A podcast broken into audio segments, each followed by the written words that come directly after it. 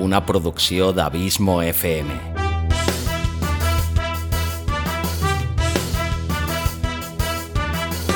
Vols gaudir del teu temps de lleure escoltant grans històries, audiollibres i relats, un podcast literalment literari.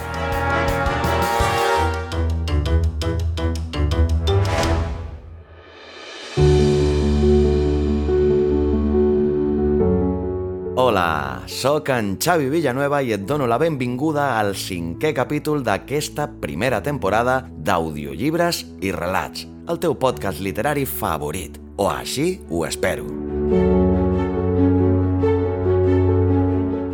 Avui et porto a una nova autora que va fer molt per la divulgació de la nostra llengua en la seva variant valenciana. Et deixo amb la fitxa tècnica. Fitxa tècnica.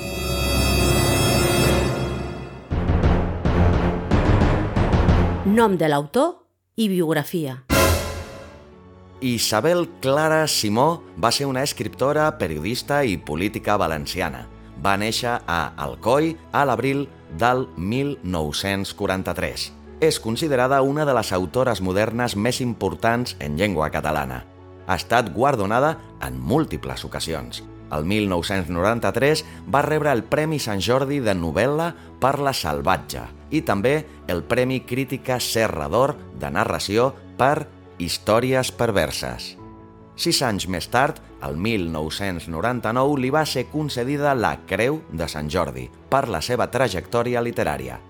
El seu recull de relats Dones de l'any 1997 va ser objecte d'una adaptació cinematogràfica l'any 2000. L'any següent, el 2001, li van atorgar el Premi Andròmina de Narrativa per Um, Rita, l'home que ensumava dones, i el Premi de la Crítica dels Escriptors Valencians en assaig per En legítima defensa. Com a periodista, va exercir de directora del setmanari Canigó, va ser també columnista al Diari Avui i al Punt Avui. I també va ser delegada del llibre del Departament de Cultura de la Generalitat de Catalunya. El 2017 va rebre el Premi d'Honor de les Lletres Catalanes. El 7 d'agost de l'any 2019, l'escriptora faria saber públicament la lluita que mantenia contra una malaltia. Pocs mesos després, el 13 de gener de l'any 2020, va morir a causa d'aquesta malaltia a l'edat de 76 anys. Nom del relat i sinopsi. Ília. L'any 1995, Isabel Clara Simó va escriure una interessant antologia de contes titulada Perfils cruels, de la que està extreta aquest demolidor relat. Aquest conte ultrapassa les fronteres de la realitat quan en Renzo, un home totalment desolat que viu en una monotonia tan aclaparadora com buscada, es topa al carrer amb un jove de 16 anys i l'identifica com Lília, el seu fill mort. A partir d'aquí, patirem juntament amb en Renzo tots els seus estigmes, les seves pors i ens sumarem de primera mà la seva tragèdia íntima i personal. Aquest tràgic conte està ple d'elements psicològics que en alguns moments frega l'element màgic i es converteix en una història tan bèstia com humana. Segur que t'agradarà. Durada del relat. 24 minuts i 45 segons. Com sempre, donar-te les gràcies per la teva fidelitat, el teu constant suport i per fer-me sentir tan feliç sabent que aquest podcast t'agrada, t'acompanya i et serveix d'entreteniment. A les xarxes socials em trobaràs a Facebook i Twitter com Abismo FM i en Instagram com Xavi Abismo FM, escrit tot junt. Subscriu-te al podcast i si vols escoltar molts més relats, però en castellà, cerca audiolibros i relatos. No te'n penediràs. Ens retrobem aquí d'aquí a dues setmanes, a dos dijous, i com sempre, llarga vida al podcasting i llarga vida a l'audioliteratura, ara també, en català.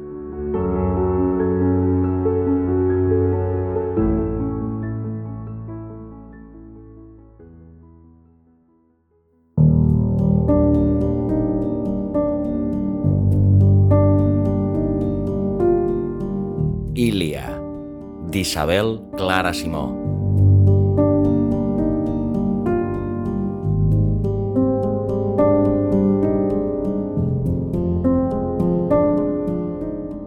Renzo Strubel va aprendre amb la mateixa força i el dolor d'una bala de pistola què és sentir-se el cor partit en dos trossos quan ja havia fet els 40 i menava una vida discreta i assenyada.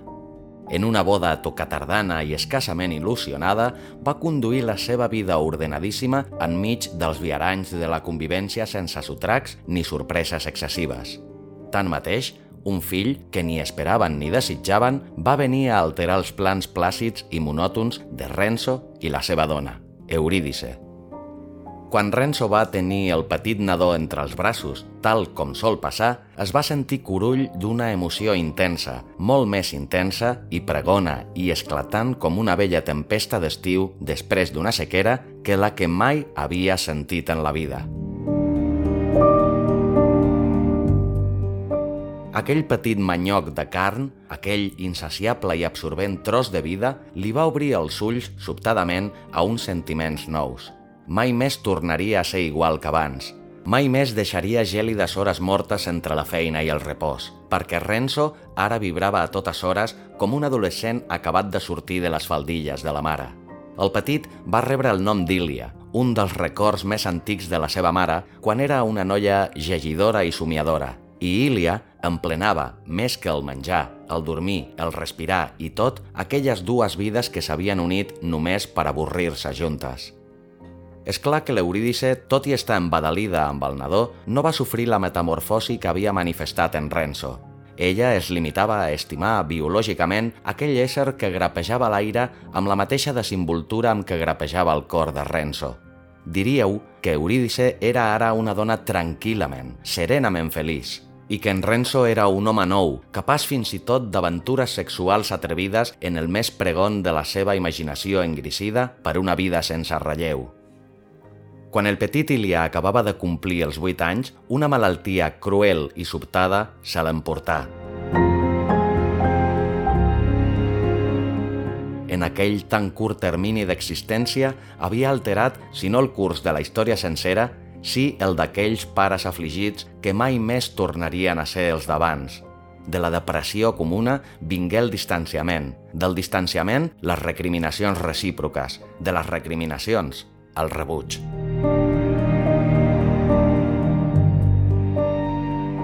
Renzo i Eurídice es van separar amb una dignitat cansada, senyors dels seus actes, però no dels sentiments, van dividir amb perfecta equanimitat els béns que havien reunit en l'aventura matrimonial. Del petit Ilia no en parlaren ni un sol cop, ni durant les recriminacions ni durant el fred anímic amb què havien conviscut l'any llarg que durà la seva unió d'ençà de la mort del fill. Renzo anà a viure a una barriada nova, on hi havia més arbres i menys botigues, i es comprà un cotxe de segona mà per anar a la feina, Carrara era allunyat del tot dels transports convencionals a què estava vessat de sempre. De seguida que ocupà el petit apartament que havia trobat entre els anuncis per paraules del diari, s'hi avingué. Era tan petit com ell volia, tan silenciós com li era necessari i tan allunyat com desitjava. Si la vida abans i durant la convivència amb l'Eurídice havia estat monòtonament confortable i adequada, ara era d'una esterilitat desèrtica, uns dies i unes nits tan iguals que no era possible endevinar el pas del temps. Ni tenia amics ni en volia. Ni tenia desigs sexuals ni apetències alimentàries excessives. Vivia tan sol com un ésser humà pot viure en una gran ciutat. Detestava els diumenges que venien a trencar la rutina i odiava les festes i més encara aquelles anomenades familiars. I no buscava mai què li podia fer passar l'estona, perquè per a ell l'estona era només un llarg passeig de dolor en el record de Lília. Perquè pensava en el menut en tots aquells moments que els sociòlegs anomenen oci. S'hi ravejava i tot, gaudia sentint-se en malaltí de pena. Quan Lília va morir, Renzo va tastar la glopada amarga del desesper. I aquella glopada encara era a la gola, ressuscitant quan Renzo la cridava i l'evocava. En canvi, l'Eurídice anava evaporant-se en el record, com una volva de cotó fluix, com les filigarces d'un núvol, com el fum del fogó domèstic, com el vapor de l'aigua que bullia per fer-se una bossa calenta per al llit d'hivern. Si s'hi hagués vist en l'obligació, no hauria sabut descriure-la. Ni l'havia tornada a veure ni en sentia la menor necessitat. S'havien negat l'existència, l'un a l'altre, i s'havien esborrat, mútuament, com una suma mal feta en un quadern escolar. Els divendres al vespre, Renzo tornava a casa amarat d'una tristesa plena de foscos presagis. Sabia que dissabte i diumenge romandria tancat al petit apartament, que no tenia vista en lloc, ni tenia televisor, ni tenia res amb què distreure's. Sabia que aniria a dormir a l'hora de sempre i que despertaria, també com sempre, abans de les 7 del matí i miraria la foscor de l'habitació amb la terrible aprensió de qui sap que les guarda la mirada tètrica del dolor, parat a la cacera en la foscor. Els dissabtes s'aixecava, es feia l'esmorzar, recollia de la bústia el diari i feia allargar la lectura tant com podia. Després feia un sospir, amagava el cap entre les mans, assegut a la tauleta de la cuina, amb la tassa de l'esmorzar freda, bruta i inútil al seu davant, i es posava a pensar en Lília. La setmana passada hauria fet 16 anys. Tindria els cabells rossos una mica més foscos Voldria sortir amb amics dubtosos i buscaria argúcies per fer-me pagar els seus vicis infantils. Jo li ho faria gruar, però ell endevinaria que rere cada objecció faltava menys per a la meva derrota total, volguda i esperada per tots dos. Si jo li deia de sortir amb mi, al cinema o al zoològic, posaria mil i una objeccions, al·legant que tenia deures, perquè els adolescents no volen estar amb els pares si no és que els amics no ho sàpiguen. La mare li hauria comprat pel seu aniversari un anorac que el feia infantil i que ell, per no ferir-la, hauria acceptat amb el vot intern de no posar-se'l mai. I jo, d'amagat d'ella, li hauria donat uns diners per gastar-los al seu gust. Els ulls, és clar, serien igual que quan era petit, blaus i intensos, i ell, que voldria empènyer el temps i sentir-se home, inspeccionaria cada matí la seva tèbia i suau galta a l'espera de veure algun pèl premonitori i gratificant. Ell i jo ens entendríem sense paraules. Ell, amb la seva mirada blava i ingènua, amb uns puntets de morrieria. Jo, amb una rialleta indissimulada i atorgadora. La mare restaria al marge, només per a les malalties, els àpats i les reconvencions tan necessàries. Així divagava tot el matí del dissabte Renzo, al seu apartament, amb la tassa freda i bruta al seu davant, fins que les llàgrimes li esclataven com un riu roent, excavant-li un sol cardent al llarg d'una galta esgrugueïda i tova. El dinar, indefectiblement, feia gust de sal, de febre i de saliva espessa.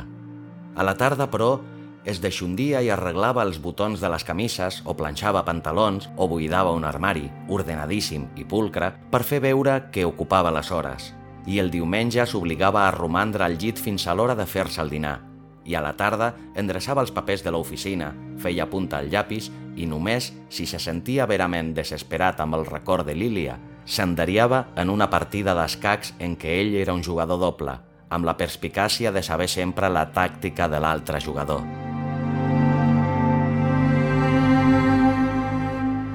Un divendres al vespre, Renzo tornava a casa en el seu cotxe, impacient i reconfortat alhora per la llarga corrua de cotxes que tapaïen la ciutat. Feia breus sospirs a cada frenada i tamborinava amb el pols a la vora del volant a cada aturada, llarga i interminable.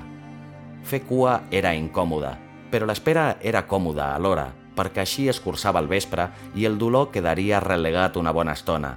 El balanç era positiu i per això beneïa plàcidament els conductors urbans. En una d'aquestes aturades, Renzo va mirar distretament per la finestra lateral. Coneixia el barri, després de tants anys, amb una fidelitat fotogràfica.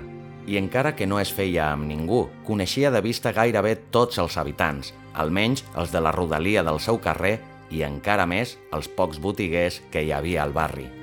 Vet aquí, però, que el que va veure aquell divendres rere una corrua de cotxes va ser una cara nova, la d'un adolescent amb les mans a les butxaques dels texans i un jersei vermell de ratlles. Estava repenjat a la barana de les escales d'accés d'un edifici estret i feia la cara de desvagats eterns que caracteritza els adolescents. Era un noi ros amb els ulls blaus, i quan va encreuar la seva mirada amb la de Renzo, va apartar els ulls sense moure ni un pèl la seva positura ni semblar fer-li el menor cas a l'home aquell del cotxe aturat. El cor de Renzo, però, va obrir un badall com un abisme incert i perillós i se li va tallar la respiració. Va sentir que se li congriaven gotetes de suor a les temples i que les mans, mig descansades al volant, tremolaven convulsivament fora de control. Aquell noiet era igual que hauria estat el seu Ilia. Pitjor encara, era igual a com ell imaginava el seu fill, que havia anat creixent amb la mateixa precisió que la cronologia biològica en el seu pensament obsessiu. Perquè Renzo li havia comprat imaginàriament roba, vestits d'hivern i d'estiu, l'havia fet avançar a l'escola, li havia creat alguns amics, uns d'agradables i d'altres d'esquerps. L'única llacuna era la figura borrosa i evanescent de la mare, que a hores d'ara ja no sortia de la cuina en els ensunyaments de Renzo i estava a punt de matar-la, i tot perquè li feia nosa en aquelles tristíssimes i inevitables recreacions. Doncs aquell bailet era igual que l'Ília que ell havia construït. Exacte. Com que la cua de cotxes era ara completament aturada, Renzo va poder estudiar bé la cara del noi i estava verament espantat de la fidel semblança que tenia aquell desconegut amb el seu Ília. L'adolescent quan va tornar a passejar la mirada i va veure que aquell home el fitava amb els ulls esbatanats i la cara pàl·lida i ansiosa, va aturar-la un moment i el va llambregar un instant. Renzo, doncs, va haver de reaccionar tal com fem quan som enxampats amb una cara que no és la que pertoca en cadascun dels nostres actes socials. «Ep, noi!» va cridar i el crit li va sortir aspre, ronc i ale trencat. Saps si és aquesta l'avinguda Peterson? El noi va assentir, sense ni tan sols treure les mans de les butxaques ni gastar el mínim esforç d'un monosíl·lab cortès i concís. Renzo, que sabia perfectament on es trobava, podria descriure una per una les façanes de tot el carrer, no va tenir altre remei que apartar la vista i mirar cap endavant al cul del cotxe vermell que gairebé tocava el morro del seu i que deixava anar un filet de fum pel tub de fuites però no va aguantar més d'un instant. Va tornar a mirar el noi, que ara li tenia la vista a sobre, amb una ombra de suspicàcia interrogant. Era necessari que Renzo digués alguna cosa més o que fes l'esforç suprem d'apartar definitivament la mirada d'aquell desconegut. Mm, «Vols que et porti a algun lloc?» El noi, en comptes de marxar o de denegar, va fer que sí amb el cap i mandrosament va treure les mans de les butxaques i, xino-xano, va obrir la porteta del cotxe i s'hi va acomodar amb moviments elàstics i silenciosos. No va dir ni bona nit. Vius a prop? I Renzo va notar amb disgust que li tremolava la veu com si fos un vell xaruc. No, eh, cap al port. El noi tenia la mateixa veu que Renzo havia inventat per a Lília, i això el va impactar més encara. He vingut a veure una persona i no era a casa. Em preguntava on era la parada de l'autobús que he agafat per venir. Renzo va fer que sí i s'alegrà d'haver de fer una marrada tan llarga, malgrat el trànsit de divendres al vespre, per tenir una estona aquell fantasma viu al seu costat. Mm, com et dius? El noi no va contestar de seguida. Va repicar amb els dits la guantera, va fer un sospir va remenar els peus i tots aquells detalls que fem quan estem pensant una resposta adient. El que va dir, però, va desconcertar en Renzo més que qualsevol altra resposta. Com vols tu que em digui? Ilia, va exclamar abans de sentir sorpresa, abans i tot de reptar el noi per un tuteig que ningú no li havia atorgat a aquell bailet. Doncs em dic Ilia. Renzo el va mirar estupefacte, però va haver d'estar amatent al cotxe perquè el claxon peremptori del darrere li feia esment que el cul del cotxe vermell s'allunyava nerviosament cap endavant. A la següent parada de la cua d'automòbils, Renzo va mirar el noi, que ara s'havia espaterrat una mica i descansava el cap sobre la vora del respatller i el mirava obliquament, amb un somriure entre mofeta i envanit. No va tenir temps de preguntar perquè el noi va voler afegir una afirmació addicional, no gens equívoca. Són 3.000 peles, 5 per tota la nit. I era gairebé un infant, i ell l'havia confós amb el seu Ilia. Va obrir la porta del costat del noi d'una estrabada, no sense sentir una certa repugnància en tocar sense voler el pit del noi, i va dir un fora mancat de vigoria, però incontestable. El noi no va protestar. Va baixar tan elàsticament com havia pujat i, tancada la portella, va inclinar-se sobre la finestra mitja baixada i va dir «Si t'ho repenses, truca al 555-333. És fàcil de recordar. Pregunta per l'Òscar». Va aixecar el tors i el va tornar a baixar. «No en trobaràs cap de millor. Soc fet per a tu». El tu gairebé no el va sentir perquè va arrencar el cotxe definitivament alliberat de la corrua perquè havia de girar cap a la dreta, cap al seu carrer. Ja era a casa, però amb un estat d'ànim exaltat.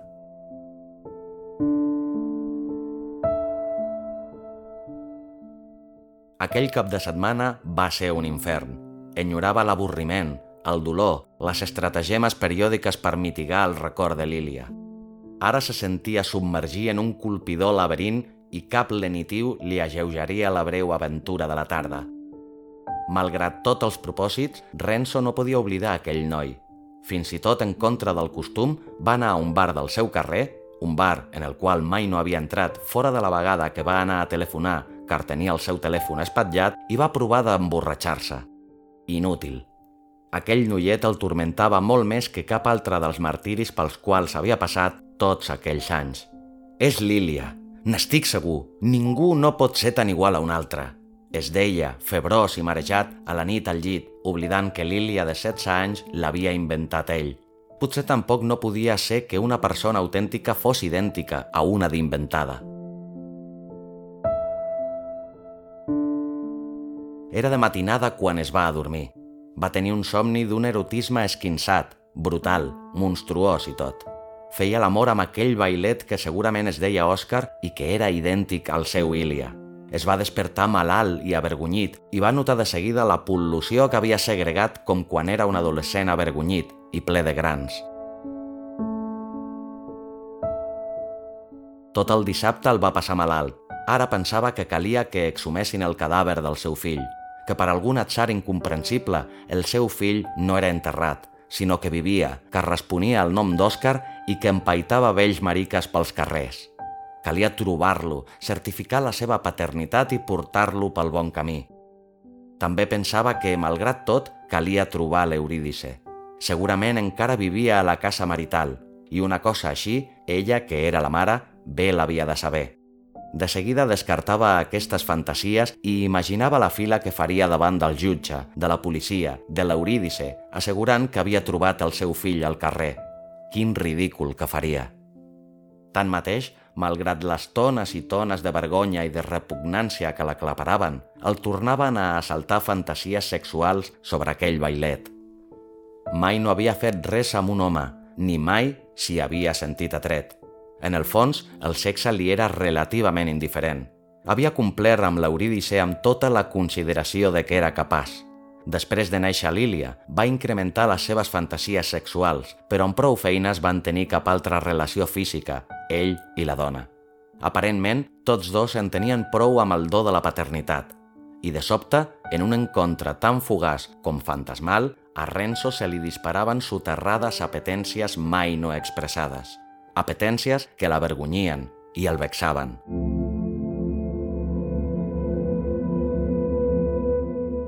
Diumenge de matí, en despertar-se, estava marejat i va vomitar llargament al lavabo, fent tentines. Tenia febre, febre real. Potser havia abusat de la beguda, però no ho creia de debò. Potser era un virus i la imaginació no hi tenia res a veure però enmig del malestar tingué una idea clara i distinta que se li havia anat configurant durant el son i que ara se li presentava nítida i ressonant.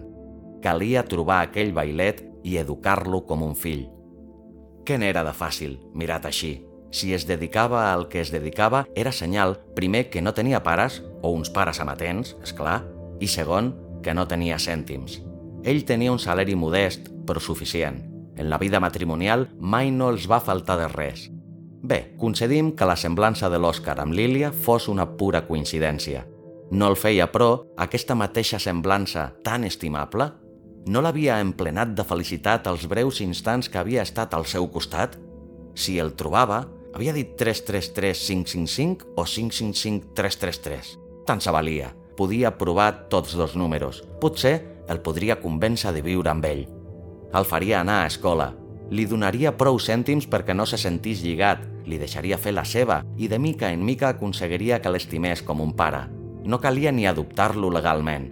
Era un noi massa gran i no valia la pena.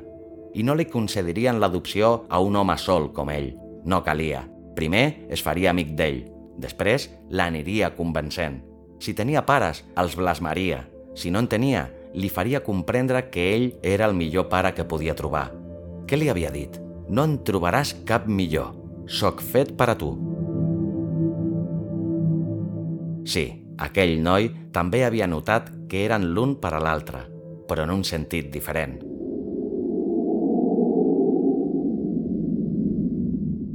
Va endreçar la casa.